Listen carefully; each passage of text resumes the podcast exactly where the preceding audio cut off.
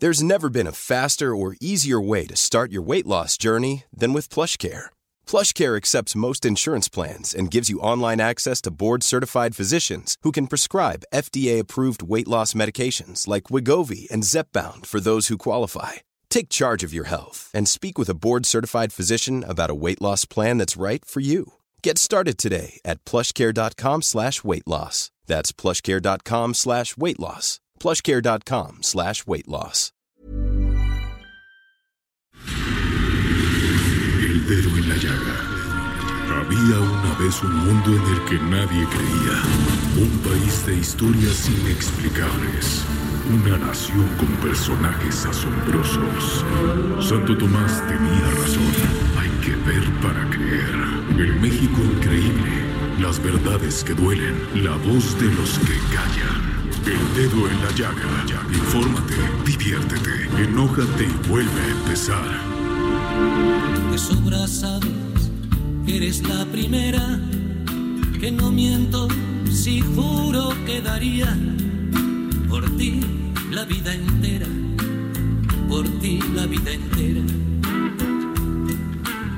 Y sin embargo un rato cada día, ya ves, engañaría con cualquiera, te cambiaría por cualquiera. Ni tan arrepentido, ni encantado de haberme conocido, lo confieso. Tú que tanto has besado, tú que me has enseñado. Sabes mejor que yo que hasta los huesos solo calan los besos que no has dado, los labios del pecado. Porque una casa sin ti es una emboscada. Y el pasillo de un tren de madrugada, un laberinto sin luz ni vino tinto. De sobra sabes que eres la primera, que no miento si juro que daría por ti la vida entera, por ti la vida entera y sin embargo, un rato cada día te cambiaría. Joaquín Sabina, cumpleaños hoy, miércoles 12 de febrero del 2020, y cumple 71 años de haber nacido este maravilloso cantautor. ¿De quién no se sabe una canción de Joaquín? ¿Cómo estás, Raimundo Sánchez? Hola, ¿qué tal, Adrianita? Eres uno de mis columnistas preferidos. Gracias, gracias. tú, de las mías. tú de las mías. Oye, pero ahorita que comentas lo de Joaquín Sabina, ¿cómo lo festejó? Dando un concierto en el Bissing Center de Madrid. Ajá. ¿Y qué pasó ahí? Se cayó de una altura de metro y medio. Estaba cantando en esta gira de que hace con Joan Manuel Serrat, que se llama eh, No hay dos sin tres. Ajá. Se cayó, lo tuvieron que sacar en camilla. Después regresa al escenario en silla de ruedas y con el dolor de su corazón anuncia que tiene que suspender el concierto para hacer En este, el día de su atendido- en el día de cumpleaños. su cumpleaños. Estaba trabajando eh, a los 71 años al 100 Joaquín Sabina y, y bueno, la, eh, pues las lástima que se haya caído. No. Pero bueno, ahí está Joaquín Sabina. Pues le mandamos un beso donde quiera que se y encuentre, admiración. deseando su pronta recuperación hoy en su cumpleaños a Joaquín Sabina. Y bueno, iniciamos el dedo en la llaga. Hoy tenemos muchos dedos que poner y en la llaga así apretadito. Nos pueden escuchar, me pueden mandar tweet, un tweet por el Adri, arroba Adri Delgado Ruiz escribirnos al heraldo.com, heraldodemexico.com.mx y el tuyo, Ray. Arroba R Sánchez P guion bajo. Ahí pueden escribir. Oye, luego dicen, ¿por qué no te lo sabes? Porque casi nunca me Casi mando. nunca me mando, me mando tweets, pero- Oye, y nos pueden mandar un WhatsApp al 55 25 44 33 34. Yo soy Adriana Delgado y empecemos este dedo en la llaga. ¿Qué nos traes, Ray?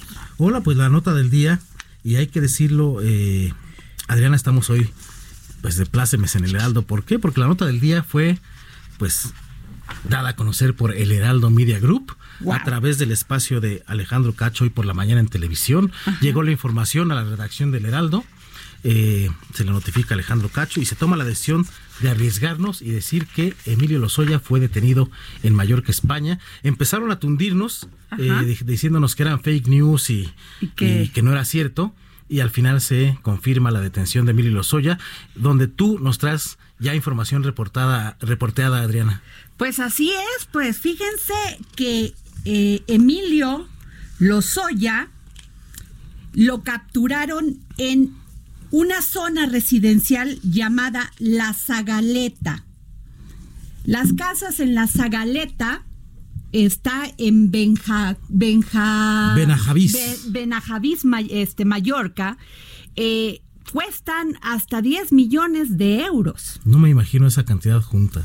Y por lo que estoy viendo, dice que, bueno, ahí han vivido eh, eh, empresarios como Adam Khashoggi, y muchos más multimillonarios y algunos dicen que es una de las zonas más lujosas de Europa. No, no, no solo de Europa, del mundo entero. No fue a ser el rico del barrio, fue a ser el rico del mundo. Es una de las zonas más exclusivas, no solo de España, no solo de Europa, sino del mundo entero. Bueno, pues ahora tendrá que presentarse a las autoridades y nos dice, estamos viendo también una información de Pablo de Díaz Almoguera, del mundo es, donde dice que pues fuentes cercanas al mundo de que agentes habían ubicado a los Oya hacía días, pero debían encontrar la forma de sortear el impresionante dispositivo de seguridad que protege el complejo residencial para evitar una nueva fuga. De hecho, la, Policía Nacional, Adriana, menciona que desde principios de 2020 se ubicó en Mallorca a, a Emilio Lozoya. Ahora, información que tenemos en el Heraldo de México que nos indican que desde el lunes, el pasado lunes, lo ubicaron en este domicilio en particular. Y fueron sigilosos, lo estuvieron vigilando para confirmar que fuera. Incluso intercambiaron fotos con la Fiscalía Mexicana para confirmar que fuera eh, Lozoya y no otra persona. Y fue como hoy, eh, pues se detiene al exdirector de Pemex, que está acusado, hay que recordarlo, por lavado de dinero, cohecho y asociación delictuosa. Fíjate que mañana pues se va a presentar ante el juzgado de Marbella, ya que la orden internacional de detención establece que debe realizar en, se debe realizar en un plazo de 24 horas posterior al arresto y el y, y donde, o sea, debe de ser donde el, fugitivo es capturado, en este caso Benajavis pertenece a Marbellí. ¿Cómo ves? pues ahí va a tener que responderlos. Oye, ya en tanto la, la Cancillería anuncia que va a agilizar los trámites de extradición para que pues responda por los estos delitos, estos delitos que se le imputan pues y los que pues embarró prácticamente a toda su familia. Recordarás que su, su hermana, su mamá tienen las cuentas congeladas. Un caso que además cae como anillo al dedo a la cuarta transformación después de todo lo que ha pasado. Bueno, Santiago Nieto dijo, me complace mucho que lo... Y también la secretaria de, de la Función Pública, Irma Heréndira. Incluso el que debe estar más que complacido es Alejandro Gertz, después de, pues de esta semana terrible que pasó por el asunto de que se dijo que pretendía desaparecer el delito de feminicidio del Código Penal. Esto pues le cae como, como un respiro, un tanque de oxígeno a la, al fiscal Alejandro Gertz. Y bueno, pues ahí están buenos resultados en el combate Así a la es.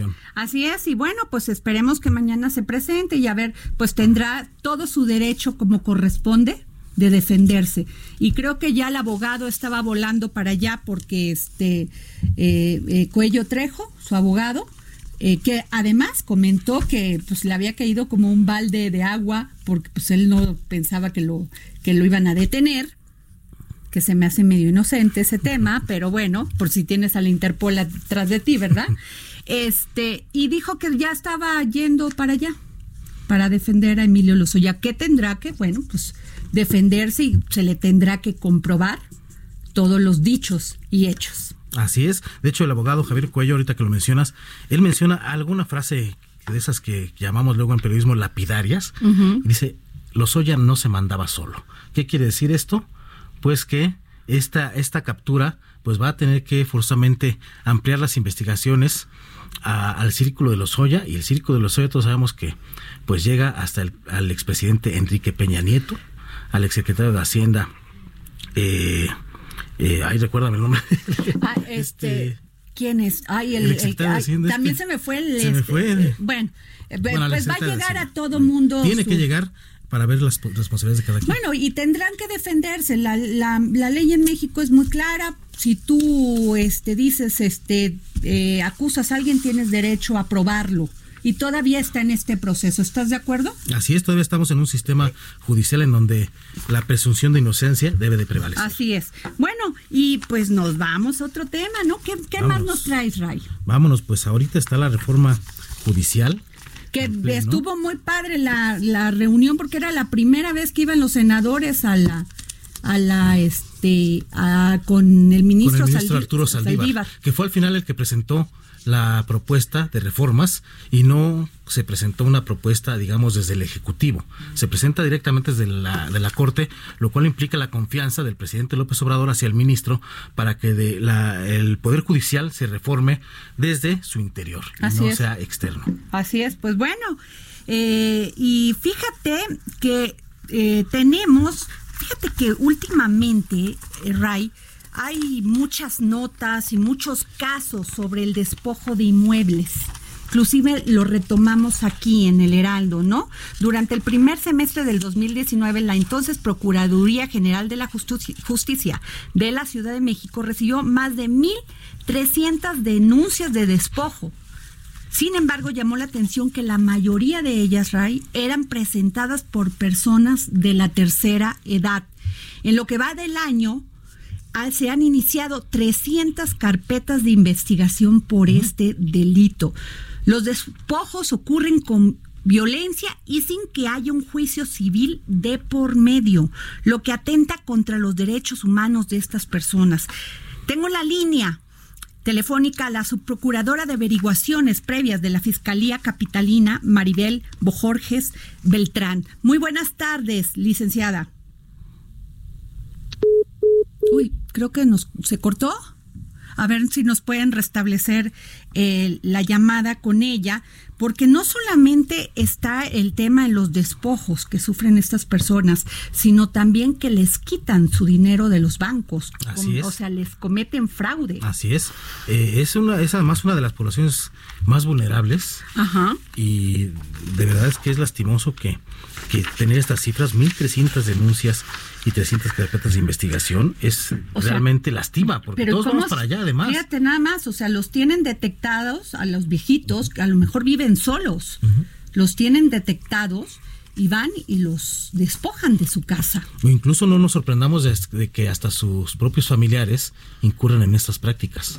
Sí, y hay otro caso también, que esto es para la Conducef, este, Ray, que también eh, aquí tengo un caso del Banco del Bajío, SADCB, que pues hubo un, un pues se cometió un fraude contra le vamos a poner Rafael N porque no nos autorizó, pero esto nos llegó donde eh, le de su dinero, los de los intereses le quitaron parte de sus intereses y entonces el banco pues corrió a dos funcionarios misteriosamente que le llevaban su cuenta.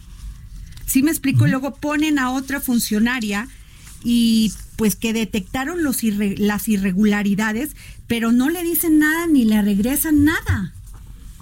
Aquí voy a dejar eh, los temas para que pongamos eh, todo esto, esta denuncia, esta denuncia que presenta Rafael N contra el banco El Bajío por este tema, ¿no? Pero así pasa y pasa mucho, Ray. Pasa mucho, es muy común y hay algún dato interesante sobre estos asuntos de los de los despojos a personas eh, adultos mayores que muchas veces es el crimen organizado también el que está está metido en esto. ¿Y qué hacen con estos, con estos inmuebles? Por ejemplo, que son los predios que luego les arrebatan a las personas, los usan como bodegas de armas o drogas. No me digas. O sea, y, y, pero ¿y qué nadie, o sea, y, nadie va, o sea, se levantan las denuncias y nadie investiga. Mm, pues al parecer eso, al parecer eso está ocurriendo y bueno, se está ampliando además una red de, de delictiva eh, en donde están pisoteando prácticamente a nuestros a nuestras personas con más vulnerables. Pero además van, o sea, con uso de la fuerza y como que nadie sabe, o sea, nadie supo, nadie está, nadie, por Dios. Fíjate, la, la, la procuradora Ernestina Godoy dijo, las personas entran al inmueble donde viven adultos mayores o mujeres solas y les cambian la chapa ¿Qué tal? Invasiones de organizaciones sociales, sentencias apócrifas o verdaderas pero fraudes procesales. Y en los últimos cuatro años, las denuncias por este delito en la Procuraduría General de Justicia de la Ciudad de México aumentaron 43% en cuatro años. Es decir, que esto es un, un tema que debería preocuparnos a nosotros y a las autoridades, eh, porque esto, pues sí es un foco, un foco rojo en la Ciudad de México. Pues mira, si, si este la gente tiene que denunciar, tiene que denunciar en el portal de denuncias. Ahora se podrán denunciar los crímenes más comunes como robo sin violencia, robo a lugar cerrado, robo a equipaje, robo a transeúnte, robo de teléfonos celulares. Es importante que la gente denuncie porque solo a mí, solamente así se, se pueden tomar en cuenta estos casos.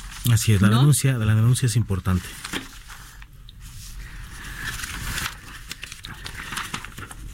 Bueno, pues íbamos a tener a Maribel Bojorges Beltrán, su procuradora de averiguaciones, pero nos dicen que acaba de tener un tema, un problema personal y que pues tuvo que salir corriendo. Bueno, este, pues la,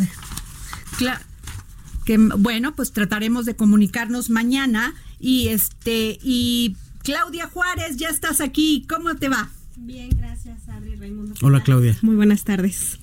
Oye, Claudia, ¿qué tenemos contigo? A ver. ¿Qué pues, nos traes nuevo? Hay dos temas importantes. Un tema durito, que es el impacto económico de la reforma de telecomunicaciones. Creo, creo, que es un tema que nos interesa a todos, porque todos hoy en día usamos telefonía fija, telefonía móvil, servicios de Internet.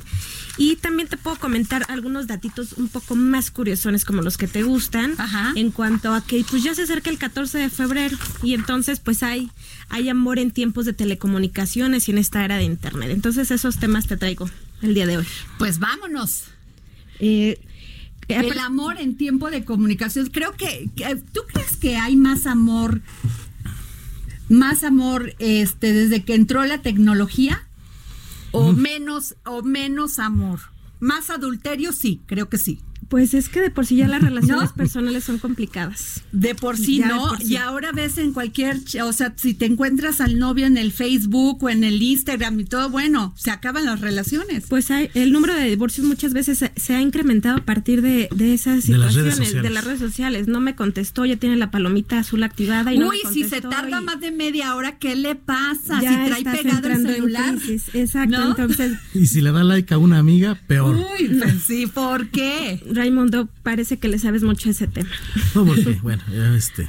Pues Ray, no le les dando like a las amigas. Soy feliz soltero, soy felizmente soltero, entonces. Perfecto. Este, no tengo pues fíjate que en ese tema justamente, pues ahora el mercado de encontrar parejas casuales o más bien permanentes es tan grande como las dimensiones de la población mundial y se estima que este mercado en citas en diferentes formatos y diferentes aplicaciones de dispositivos de telecomunicaciones alcanza un valor superior a los 12 mil millones de dólares. ¿Qué tal? Ahí se mueve muchísimo dinero y uno pensaría que pues la gente anda tristeando en estos días o Oye, Clau, y siguen estas páginas así de encuentra así el amor y todo, porque la de Tinder empezaba a ver muchísimo este ¿Cuál era la Tinder y la otra la de la de ahí había otra que pues que hay tuvo muchos problemas porque mucha gente sí este es que ese es el problema o sea hay aplicaciones pues, tienes un dispositivo a la pues mano tienes conectividad pero la red las datos nunca faltan y nunca falta quien esté hackeando exacto tu nombre sale el tema, no que te cites con alguien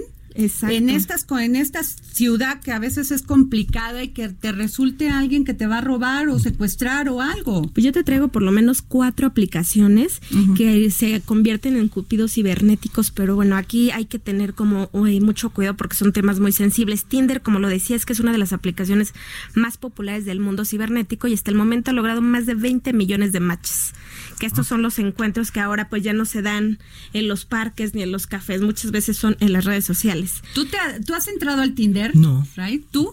No. Nunca. He de confesar que no. ¿Sabes cuál es otra? Grinder, Grinder, ¿no?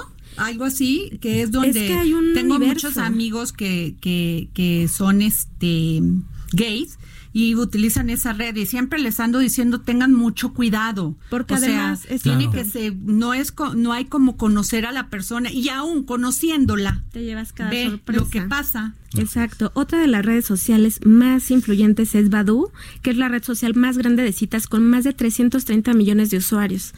Lobo, que es una aplicación que te permite conocer, gente de manera secuencial, es decir, que conforme a tus características, es tú ya llenas el patrón, el formulario y conforme a tus características te va consiguiendo galán.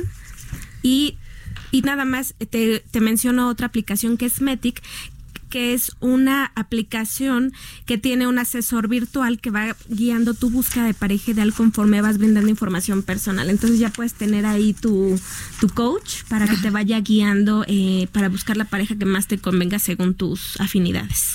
Son algunas Yo de las sí aplicaciones. creo que que sí tienes que conocer a la persona, sí sentir, o sea, es como esa esa cosita del estómago, o sea, que sientes así como telaraña, así cositas, sí que te emociona ver a la persona. Es muy peligroso esta de las citas a ciegas, o sea, ciegas. que no sabes quién es la persona con la que te vas a encontrar, en qué condiciones. Tengan cuidado, úsenla, nadie puede parar la tecnología, pues finalmente evoluciona, pero yo creo que sí hay que tener cuidados, ¿no? Así es. Yo, Ray? yo creo que el amor sigue siendo el mismo o sin tecnología, pero la tecnología pues abre nuevos caminos para encontrarlo. No. Exactamente. Y te decía que en México la población de 16 años o más es que es cercana a los 90 millones de personas, prácticamente todas tienen una línea celular y la mayoría de ellas son internautas regulares. Pero más se calcula que en términos de usuarios de redes para el relacionamiento de personas justamente asciende a 37.8 millones de, usuarios. Entonces, como ves, no es un número menor el que eh, la gente está buscando a través de las aplicaciones, Facebook, eh, encontrar a, a esta pareja ideal. Y en términos de eficacia, estas redes, eh, de acuerdo con datos de, de SIU, 64% de los usuarios afirman que el uso de estas redes sociales han beneficiado sus relaciones de pareja, no solo en número, sino también en variedad. Pues claro, tienes acceso a Claro, en variedad sí lo creo. Exactamente. Entonces, pues bueno, aquí Ya no me preocupa el número, sino la variedad. ya no, ya no, no, estamos yendo más allá de la monogamia. Yo sí me quedé sorprendido. ¿Cómo, cómo, cómo? Exacto. Y entre las redes sociales o aplicaciones de mensajería instantánea más utilizadas para ligar destaca, claro, el WhatsApp con 33.3% de las preferencias, seguida de Facebook con 25.1% e Instagram con 17.4% de los usuarios. En contraste, Twitter se ubica como una de las redes sociales con menor uso para ligar con tan solo 6.4% de la preferencia. Entonces, bueno, es sabido que Twitter es como para temas más como laborales, más culturales y pues la gente realmente no está ligando en Twitter, pero sí está ocupando otras redes sociales. Entonces las apps de ligue son un medio fundamental y crucial para muchos en la búsqueda de una relación amorosa o sexual. Bueno, sí la corta, ¿eh? Porque tú le puedes pedir su teléfono, o, oye, dame su WhatsApp y ya te lo mandas y pero o sea, como ¿no? ves las cifras ya son antes, menores. oye, te quiero invitar un tecito, un, Un café. cafecito. Tú, Te todavía invitabas, tú todavía invitabas al cafecito, Claro, al tecito. que- todavía se invita muy bien. cafés, al café, al muy té. bien. Ahora ya te lo Todavía invitan que con emoticones. Pues qué pan. codo, mi rayo. O sea, te quiero una cenita. ¿no? Exacto, ese es el tema de, de los datos del amor en telecomunicaciones. Y te hablaba también de otro dato que es Déjame, eh, Claro. Claudia, contestarle a Manuel Zamacona, compañero de nosotros del Heraldo Media Group y conductor maravilloso. Eh, Manuel, ¿cómo estás? Que estás en Sinaloa. Tercer informe de actividades de la presidenta del sistema DIF, Rosy Fuentes de Ordaz, en Sinaloa. Sí, ahí me escuchan. Sí, y aquí está mi Ah. querido Raimundo Sánchez y Claudia Sí, efectivamente. Juárez. Hola Manuel. Gracias. ¿Cómo están? Qué gusto saludarlos. Muy buenas tardes. Pues sí, efectivamente estamos aquí en Culiacán, capital de Sinaloa, y es que fíjate que en punto de las 5 de la tarde se va a llevar a cabo el tercer informe de actividades de Rosy eh, Fuentes de Ordaz. Ella es titular del sistema DIF aquí en Sinaloa. Y bueno, pues eh, vamos a escuchar también parte de los eh, logros que se han tenido a lo largo de esta gestión y puntos principales, por supuesto, también a tocar como lo son el desarrollo eh, de las comunidades, el tema de la discapacidad, eh, Adriana también el tema de los apoyos Ajá. funcionales, el tema de adultos mayores y por supuesto las campañas preventivas que son pues parte fundamental. Hemos eh, recabado algunos datos para el Heraldo Radio también eh, como por ejemplo datos duros, Adriana, se han invertido más de 933 millones de pesos en programas y acciones en favor del desarrollo comunitario aquí en los 18 municipios. También el apoyo a 2.940 familias con 1.6 millones de bloques para la construcción de una vivienda digna. Parte de este adelanto que se va a tocar, repito, en punto de las 5 de la tarde en este informe de la titular del DIF. Vamos a estar muy pendientes. Aquí en Culiacán, Sinaloa, hemos recorrido también algo eh, a destacar, Adriana, el Centro de Autismo de Sinaloa, que además pues es una inversión con iniciativa privada muy importante, un terreno de prácticamente una hectárea en donde especialistas, médicos están haciendo una gran labor para apoyar este tema de la discapacidad a niños, una zona muy cómoda, así que bueno, pues todo esto y más en punto de las 5 de la tarde y ya estaremos informando en los diversos espacios informativos aquí de El Heraldo Radio. 25 grados la temperatura aquí en Culiacán, Sinaloa y por supuesto en el tiempo del centro en estos momentos las 3 de la tarde con 24 minutos. Adriana, vamos a estar muy pendientes por el momento, es el adelanto que les tengo. Muchísimas felicidades a la, a la primera dama de Sinaloa por este avance que ha tenido en todos estos, este, pues, trabajo, ¿no? A, a Rosy Fuentes de Ordaz. Sí, efectivamente, Adriana eh, Rosy Fuentes de Ordaz, quien además pues ha hecho una gran labor al frente del DIS y pues por supuesto aprovechando ya que estamos aquí, el clima es propicio también pues para degustar, no es por antojar, pero todo el tema culinario que aquí además es una joya, ¿eh? Sí, cómete, ¿cómo se llaman los callos? Unos, unos, este... los ceviches. Los ceviches, ¿no? Callo de hacha, los callos, yo. Callo de hacha. Y pues muchos saludos a la presidenta del sistema DIF de Sinaloa, Rosy Fuentes de Ordaz, por este gran trabajo que realiza en Sinaloa. Gracias, Adriana. Raimundo, les mando un abrazo. Bye. Gracias, Manuel Zamacona. Pues, ¿cómo viste? Pues hay que estar atentos a ver qué, cómo se pone el evento con, con, la, con la primera dama de Sinaloa. Va a estar, va a estar muy Han hecho muy buen trabajo. Fíjate que ayer decía que en el tema de feminicidios, ahí sí no tienen problema. Todos los, todos los, este, todos los homicidios de mujeres son de inmediato feminicidios, son investigados como feminicidios. es, un, gran avance. Es un gran avance. ¿No? Investigados además. Entonces les mandamos un saludo, ¿no? Un saludo y que le vaya muy bien y vamos a ver qué, qué datos da. Pues, pues bueno, soy Adriana Delgado, nos escucha usted por el Heraldo Radio aquí en el dedo en la llaga. Nos vemos a un corte.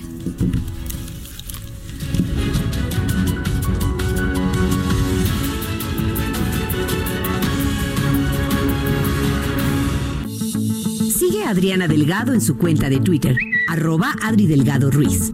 Además, te invitamos a enviar tus opiniones y comentarios en texto o por mensaje de audio a través del WhatsApp al 55 25 44 33 34. Y si quieres escuchar El Dedo en la Llaga del Heraldo Radio en cualquier momento y donde quiera que te encuentres, descarga el podcast disponible en Spotify y iTunes.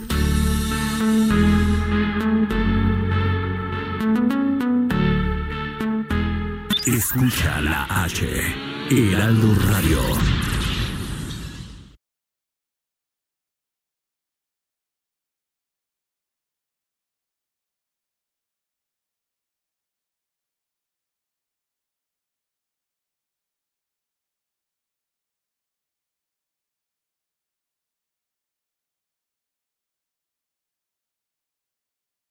Heraldo Radio. Adriana Delgado en su cuenta de Twitter, arroba Adri Delgado Ruiz.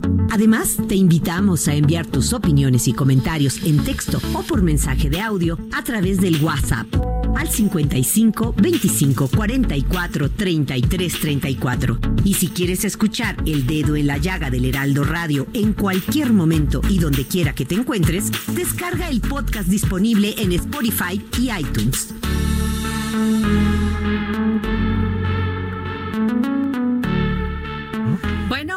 Regresamos aquí al dedo en la llaga. Yo soy Adriana Delgado y me encuentro acompañada por Raimundo Sánchez, gran columnista y gran columnista también, mi querida Claudia Juárez en temas de telecomunicaciones y tecnología.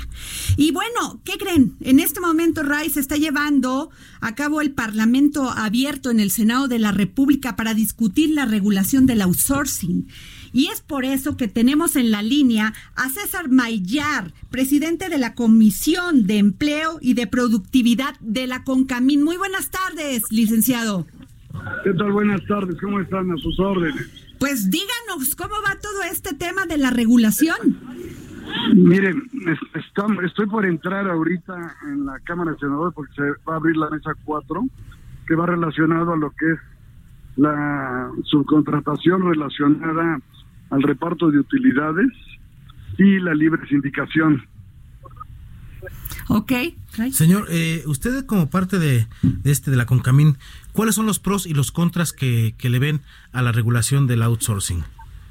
Mira, yo creo que el, tema de la regulación de, del outsourcing este, pues ya está contemplado en los artículos 15A y BC, básicamente, pero desde hace muchos años la teoría de la intermediación pues la controla directamente los artículos 13 y 14 de la propia Ley Federal de Trabajo.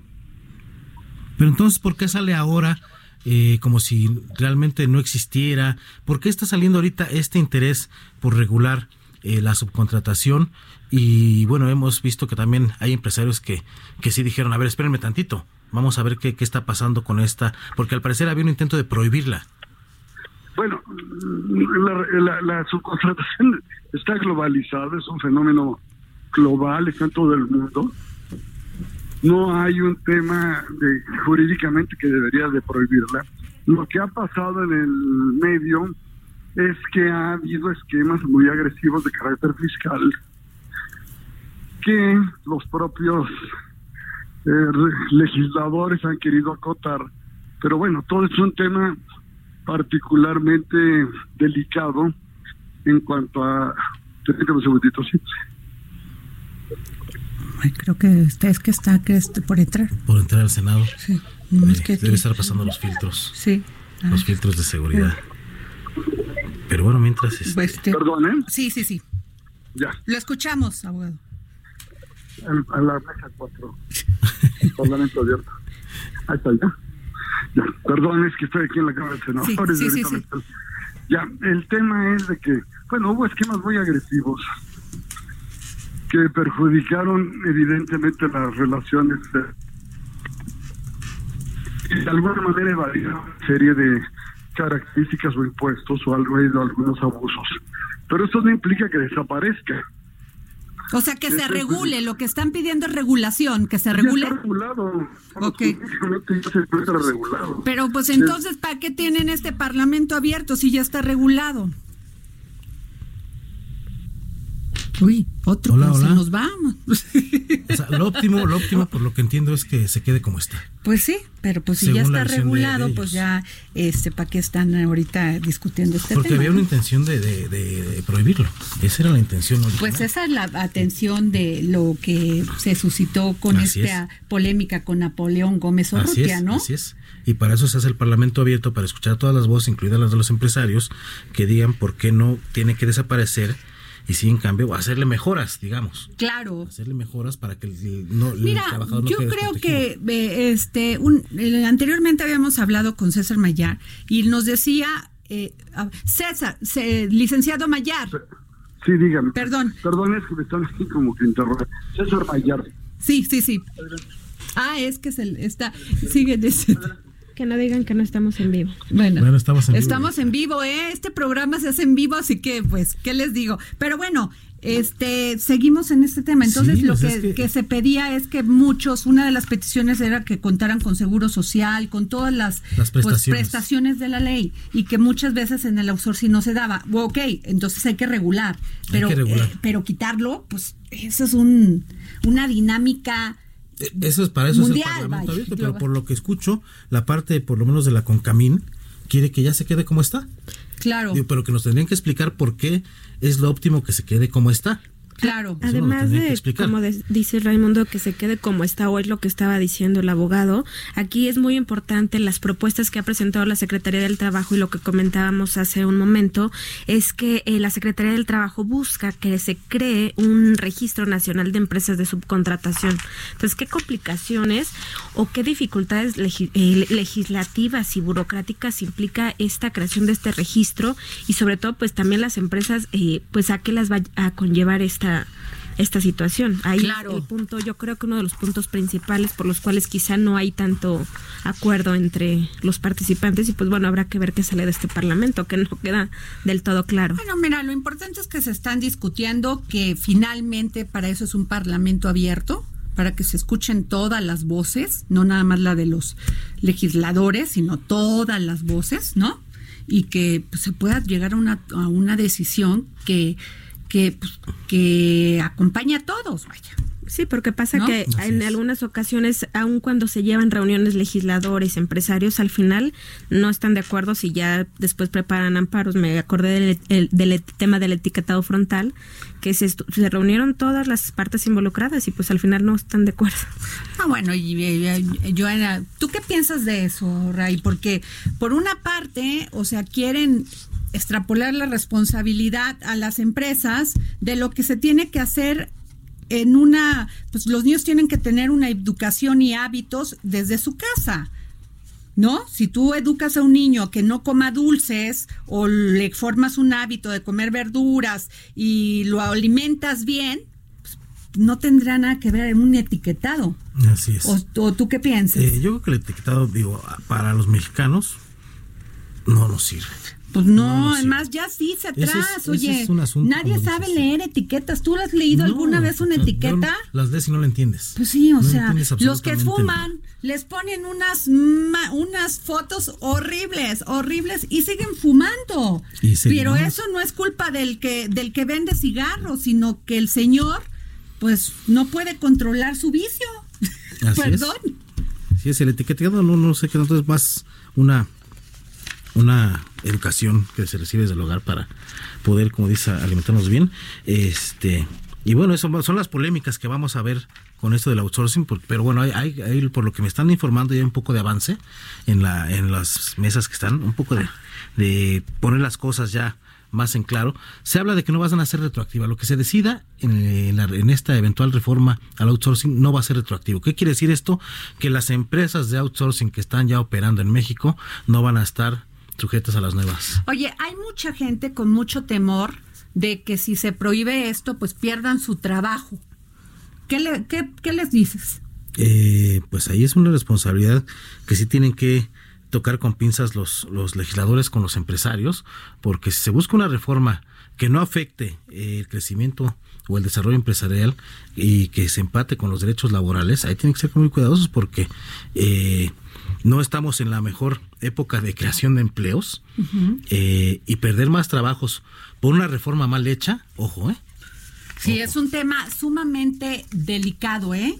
Entonces yo creo que ahorita que van a discutirlo tienen que este tomar muchísima precaución cómo lo, ¿no? Cómo lo planteen y que los empresarios pues sientan no sientan que pues se les va a quitar esa esa, herramienta. Y es que estamos hablando de muchos millones de pesos, pero también de muchos millones de personas que están trabajando bajo este esquema.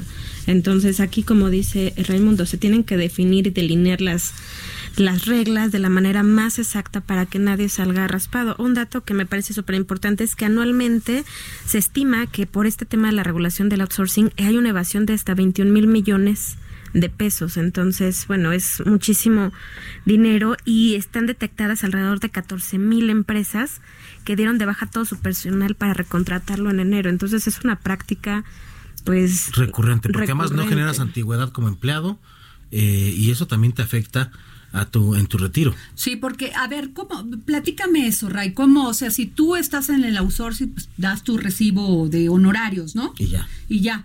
O sea, cuando te reti cuando estés viejito, ¿qué va a pasar? ¿No tienes ahorros en, el, en, tu Afore? ¿No tienes?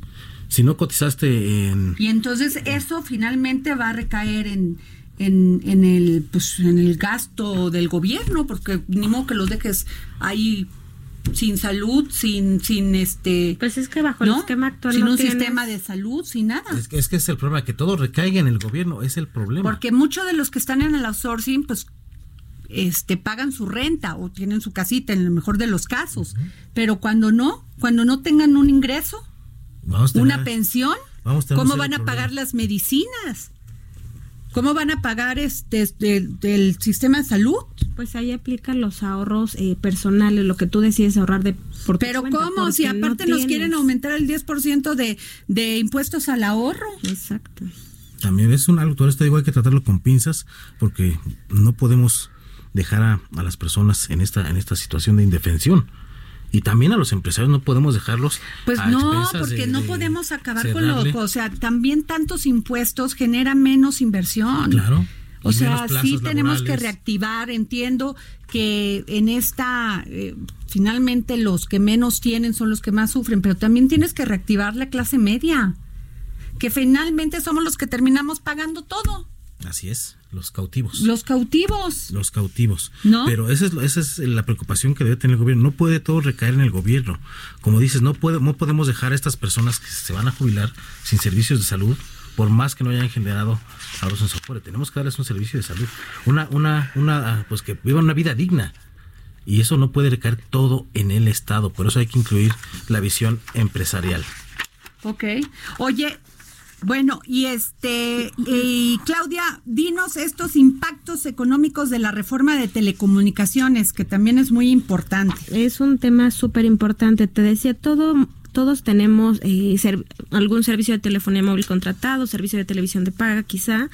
Y después de casi cinco años, eh, los precios de telefonía móvil habían estado cayendo consecutivamente, pero desde principios del año pasado el índice de precios que reporta el INEGI se estancó y a partir de abril del 2019 las empresas anunciaron, las empresas de telefonía móvil, que incrementarían sus precios. Y es que desde la reforma los precios de telefonía celular habían bajado hasta 43.5% y el alza que ya anunciaba las empresas rondaba entre el 5 y el dos- 12%. Todo esto que afecta tu bolsillo. Entonces, por ejemplo, algún por darte un ejemplo, un paquete móvil que te costaba, no sé, 500 pesos, ahora te cuesta 535 pesos. Entonces, ese, esa pequeña diferencia a la postre, pues ya es una cantidad significativa. Y, por ejemplo, la televisión de paga sistemáticamente también ha incrementado sus precios y son las más altas en Latinoamérica. Y esto nos ha empujado quizás a que las, el número de contrataciones eh, de televisión abierta a los suscriptores bajen y entonces optemos por los servicios de streaming como Netflix.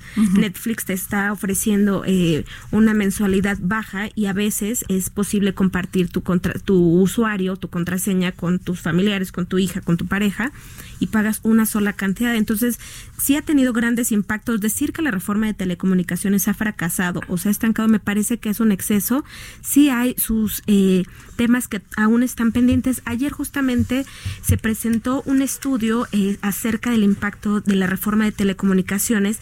Esta la realizó un profesor de Pensilvania, de la Universidad de Pensilvania, y él, él decía que a finales del 2018 los, los efectos acumulados de la reforma equivalían a un ahorro en precios aproximadamente de 40% de telefonía móvil y de 20% que- en general en los servicios de telecomunicaciones. Es decir, en la reforma y las leyes secundarias se aprobaron en 2013 y 2014. A partir de entonces, el mercado ha estado más dinámico, han estado en- han entrado empresas de telecomunicaciones, AT&T llegó a México y vino a dinamizar eh, la competencia y de ahí empezaron a bajar los precios. En 2015, por, por darte un ejemplo, los precios se habían bajado 24%, de que se in- echaron a andar las leyes secundarias, en un año solamente habían bajado 24%. De ahí nos fuimos en 2016 32%, 2017 38% y 2019 40%. Eso te está hablando que ha habido un efecto tangible, medible y sobre todo en beneficio de los millones de usuarios. Pero aquí hay un tema que eh, casi no lo tocamos aquí, pero igual podremos empezarlo a abordar, es el tema regulatorio. Este profesor Andrés Aradillas, que es profesor de la Universidad de Pensilvania, decía que todavía el mercado de telecomunicaciones, principalmente de telefonía móvil, está muy concentrado. Este año particularmente es especial para este sector porque el regulador, que es el Instituto Federal de Telecomunicaciones, va a llevar a cabo la segunda revisión bienal de medidas asimétricas. ¿Qué son las medidas asimétricas? Aquí en México eh, hay dos empresas que concentran todo el mercado de telefonía, el de telefonía fija y el de telefonía móvil. Estos mercados están liderados por dos empresas que son de un solo dueño, dicho sea de paso. Entonces, eh, en 2014 se fijan reglas especiales para estas empresas porque las otras, por más de que pataleen y pataleen y pataleen y traten de llegar a los usuarios, pues no, no avanza. Estamos 7 a 3 casi. Entonces la participación de las empresas es muy, muy baja el número de usuarios, pues ahí se los están eh, peleando con guerras tarifarias, pero la verdad es que no logra permear. Entonces, desde el 2014 se impusieron reglas especiales a estas empresas en, en telefonía y también en televisión abierta, pero ahorita nos vamos a enfocar en las de telefonía. Y este año se va a hacer la segunda revisión. Entonces, aquí este profesor lo que dice es que, pues, a final de 2017 ya se estancaron los beneficios de la reforma. Entonces, ¿qué se tiene que hacer para que tú como usuario sigas viendo un beneficio reflejado en tu bolsillo? Es que las reglas, la regulación se aplique de manera eficiente y eficaz y si es necesario, pues también endurecerlas. Esta empresa de telefonía que que concentra el mayor número de usuarios tanto de telefonía fija como de telefonía móvil y dicho sea de paso también de internet, pues entre sus pretensiones está entrar al mercado de televisión eh, de paga. En algún momento se decía de televisión abierta, pero bueno, ellos han dicho que lo que les interesa son vender contenidos. Entonces, este profesor nos explicaba que la importancia de que el regulador haga su trabajo de la manera más eficiente y que sea muy escrupuloso a la hora de revisar las condiciones, que no esté practicando medidas eh, pues anticompetitivas tanto para las demás empresas como para los usuarios, porque en algún momento decís, bueno, pues los al final de cuentas los usuarios son quienes definen en qué empresa estar. Claro. Pero si tú no tienes alicientes porque la otra empresa tampoco tiene incentivos para tener como más infraestructura o mayor capacidad de servicios, pues sigue, seguimos estando en la misma. Entonces, otro dato importante me parece es que él decía que de aplicarse estas medidas a cabalidad, podría haber otro, otra baja en los precios de hasta 15%. Entonces, estamos hablando que cada vez la gente tiene más acceso a los servicios de telecomunicaciones, pero es fundamental porque no solo es tener acceso, es dar más coberturas, tener mejores precios, tener mejor ya hay muchas zonas donde todavía no hay cobertura. ¿eh? No hay, no, ¿Esa de quién es responsabilidad? Del Estado, de las empresas. De hecho, este año también se prevé que eh, ya empiecen a echar a andar eh, trabajos CFE Pero no se supone que les daban la concesión y uno de los requisitos es de que ampliaran la red.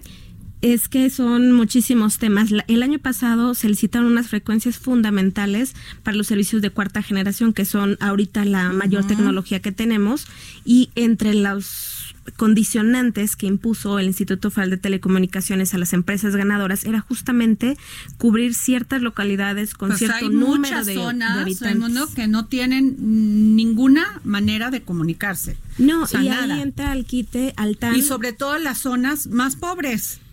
Ahí es Esas donde son las que nadie quiere llevar porque pues cómo van a ponerle a, a 10 casas Exacto. o 20 casas, pero pues todos tenemos derecho a tener el servicio. Aquí entra la participación de la iniciativa privada y el Estado y justamente es pues tratar de, lograr la mayor penetración y la mayor asequibilidad tanto de los usuarios como de las empresas para el despliegue de, infraestructura. Y te comentaba que en la responsabilidad del Estado, eh, Altan, que es un consorcio que se, se creó a partir de la licitación de frecuencias también fundamentales para la cobertura, ellos tienen eh, que cumplir cierta, tienen que llegar al 92% de cobertura y entonces pues están trabajando sobre eso. Además, CFE Telecomunicaciones, que es Internet para Todos, que la empresa paraestatal, también está orientada porque uno de los principios fundamentales del gobierno del presidente Andrés Manuel López Obrador es justamente dar conectividad a la mayor parte de la población. Eso ya es un un servicio eh, universal y en los que en lo que se ha tratado de trabajar desde el 2013 con la reforma en telecomunicaciones, porque antes tenemos muy bajos niveles de pues penetración. está muy bonito todo, pero sí tienen la obligación de llegar y darle servicio a todo a todos los mexicanos. Claro. Perdón, eso sí tiene que exigirse. ¿No? Pero es un hecho, Adriana, que... Inclusive el presidente había hecho la, la, promesa. Este, la promesa de que por medio de la red de, la Comisión Federal de Electricidad, ¿eh? Exacto. Bueno, y muchas gracias, Claudia. Fíjate que tenemos en la línea, Raimundo Claudia, al diputado José Luis Rodríguez, vicecoordinador de Morena en el Congreso de la Ciudad de México, y, y este están, eh, pues, todo este tema del sistema, rehacer el sistema local anticorrupción. Diputado, buenas tardes. ¿Qué tal? ¿Cómo, está, diputado? Cuéntenos cómo lo van a rehacer ahora sí. Bueno, pues efectivamente ahora tenemos una oportunidad para dar cumplimiento a la determinación de la Suprema Corte de Justicia de la Nación y poder cumplir con el procedimiento parlamentario. Hay que recordar que fue declarado inconstitucional, inconstitucional el sistema local anticorrupción, producto de diversas violaciones al proceso parlamentario que no se tomó en cuenta. Ahora, ¿qué estamos haciendo?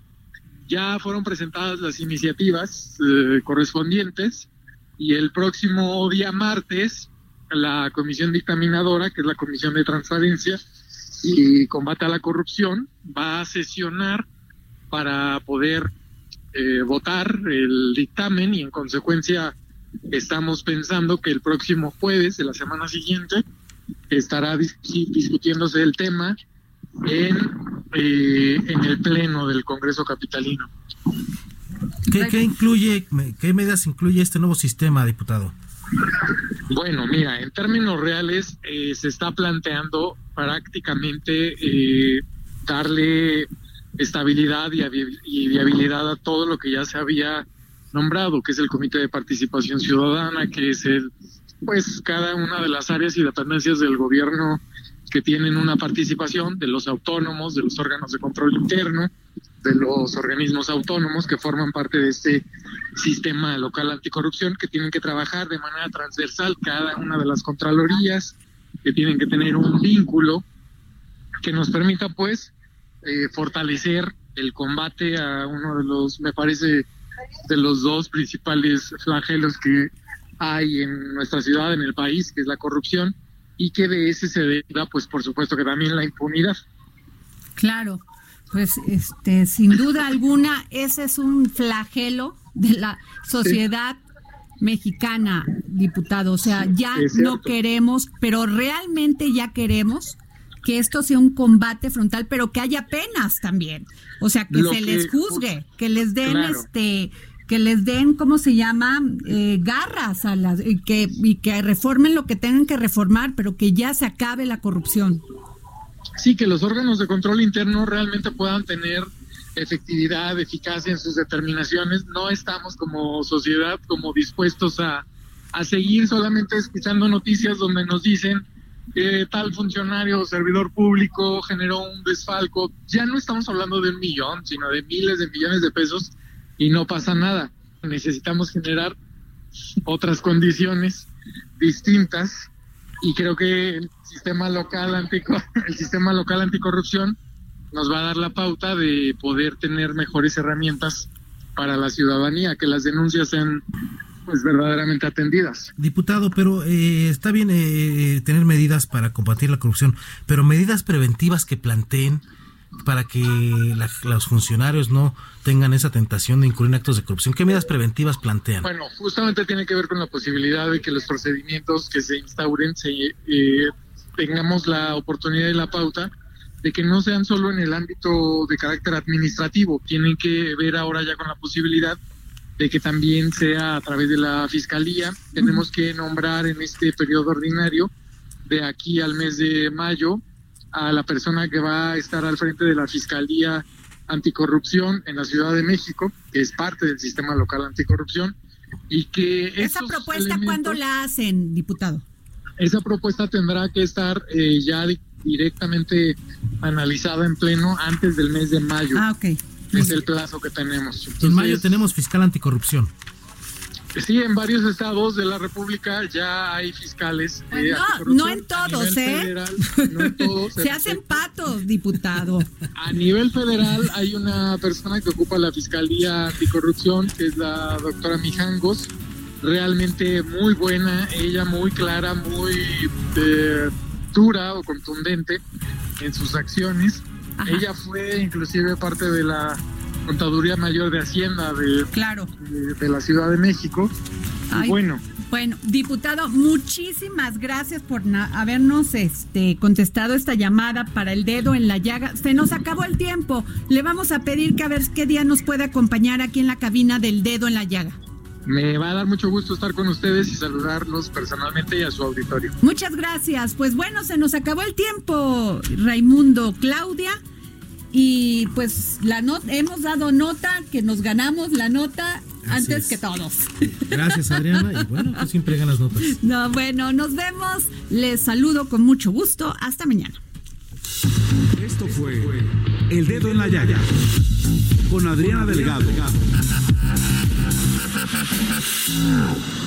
Heraldo Radio. La HCL se comparte, se ve y ahora también se escucha.